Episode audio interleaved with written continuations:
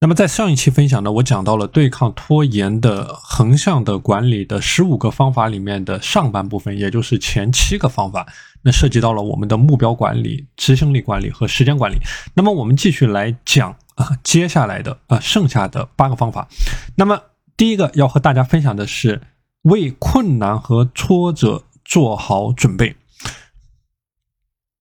那么这一条呢，是我们这个。自律私塾里面的学员出现的问题啊，出现的问题，就说当他面对困难的时候呢，因为困难产生了畏难情绪，那所以说造成拖延的这样一个问题啊。那么针对于这种情况，还是像我们上一节课所讲到的，去转变你的思维模型，去转变你的思维方式。我给你举一个具体的例子啊。那比如说，有的人在工作当中啊，领导不在办公室。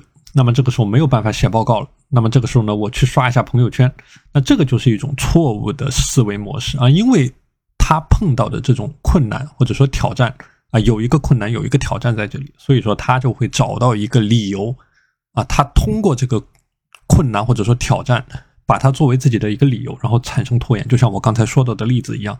但如果说你把这个思维模式进行一个转换，那么还是刚才的情况。那虽然说领导不在，但是我可以在他回来之前，我先做我力所能及的事情，把这个报告的提纲列出来。那么等他回来了之后呢，我再给他审阅啊。这个就是一个简单的例子。那么就是说，当你面对一个困难或者说一个这个挑战的时候呢，怎么样从一个能够切入的点去切入？这个叫做为你的困难和挫折做好心理的准备。那么第九个点呢，叫做尽可能的把任务分配出去，甚至扔掉不管。那么这个就回到了我们在上一节课讲到的百分之九十六的啊非紧急、非重要的事件里面。那么面对这样的情况呢，面对过多的这样的任务、这样的这个这样的行动项的时候啊，那这个时候你是会有可能会产生拖延的，因为你要做的事情过多。那么这个时候你就要去反思。面对一个具体的任务，你是不是真的能够做这件事情的唯一的人选？你是不是真的能够做这件事情的唯一的人选？那么你要养成这样的这行为的习惯，那刻意的去养成这样的行为的习惯，那么就是当你面对一个任务或者一个时间管理的黑天鹅的突发事件的时候呢，你要在你的脑子里面花上五秒钟的时间。啊，简单的过一下，就说这个东西是不是真的是我是能够做这件事情的唯一的人选？这个事情是不是必须要我来做，还是说有更合适的人去做？我可以把这个时间腾出来做对于我来说重要的事情。啊，这个是大家需要去养成的一种习惯和思维的模型。面对任何一个时间管理的任务、一个突发事件的时候呢，在脑子里面简单的过一下，而不是说。这个不分青红皂白，上手就去做啊，上手就去做。如果没有思考，你执行的太多，那么这个时候你可能会浪费掉更多的时间啊，产生更多的拖延。那么第十个点非常的重要啊，叫做去留意你的借口，留意你的借口，就是不要习惯性的用借口来产生拖延。这个是我们很多群员所出现的一个问题啊，用各种各样的借口来产生拖延。那比如说今天周末了。啊，或者说今天天气不好，那不适合去锻炼。那今天太冷了，太热了啊！今天我太困了，各种各样的借口啊，很多人就是习惯性的利用各种借口来产生拖延。那这是一种错误的思维模式。一旦你形成了这样的思维模式以后，你整个人会变得越来越拖，越来越拖，越来越慢，越来越慢啊！所以要改掉这样的一个习惯呢，有一个好用的小技巧，就是把每一个这个拖延的习惯的借口啊，当做你的一个信号。我在上节课讲过了，这个信号、行这个线索、行为和奖励的习惯的形成模式啊。那我举个例，举个具体的例子啊。那比如说，你今天中午的时候啊，你今天中午快要到十二点了啊，你的你的单位十二点这个午饭，那么你说这个时候我累了，我我很饿，我很忙，我很烦，各种各样的借口啊，然后说我没有办法再做工作了。那么剩下十五分钟，剩下十分钟的时间，那我就。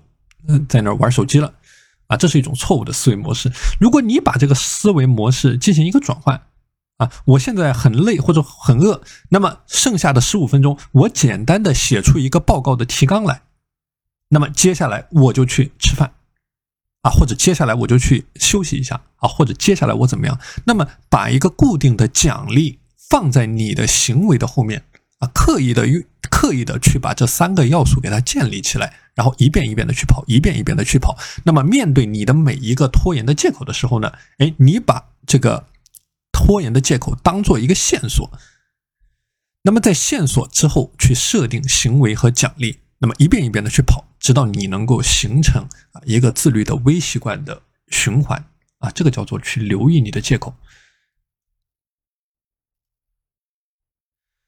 那么另外一个点呢，其实和上一个点它是一样的啊，叫做奖赏你一路上的进步，啊，奖赏你一路上的进步。那么奖赏呢，你不光是奖赏你的结果，你还可以奖赏你的动作，也就是奖赏你的努力。就像我上是这个上一条讲到的，你的线索、行为和奖励。奖励你不光是可以奖励结果，你可以奖励你的行为，就是你的每一个努力的过程。啊，这个时候呢，就是避免一种非此即彼的思维方式。啊，不是说一种非此即彼的思维方式。我举个例子啊，那不是说我只有把全部事情都做完了之后，我才觉得啊这件事情能够做完了，否则我就觉得哪里不对。那么这个就是一种错误的思维的方式。那如果说你通过我刚才讲到的线索、行为和奖励的思维模式去想啊，我这个时候做一件事情，我已经走出了几步了，啊，我我做事已经非常努力了，我这个时候感觉非常的好，我比昨天有进步了。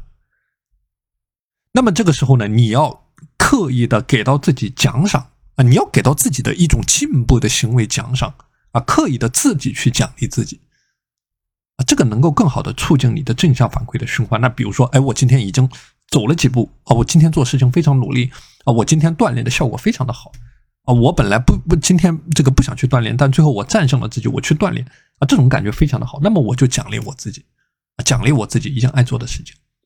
啊，这个叫做线索行为和奖励的循环。那么第十二个点呢，是我之前讲过的啊，不需要完美啊，不需要完美。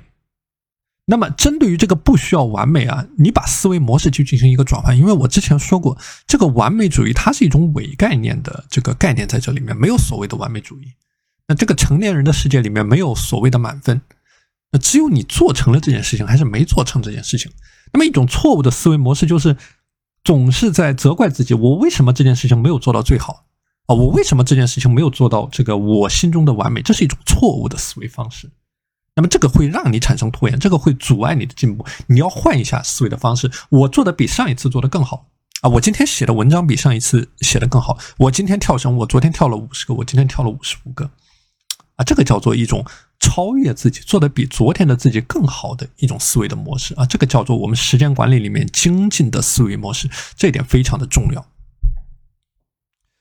那么另外呢，叫做强制的监督啊，强制的监督。那么这个监督呢，其实有一个非常简单的例子。那你如果去观察这个大学生和小学生啊，就大学生的话，他可以去拖着赖床，他不去上课。那么小学生肯定不行啊？为什么？小学生有家长有老师管着，他逃课会有严重的代价。那么大学生呢？他没有来自外界的强制的监督，所以拖延的成本太太低啊。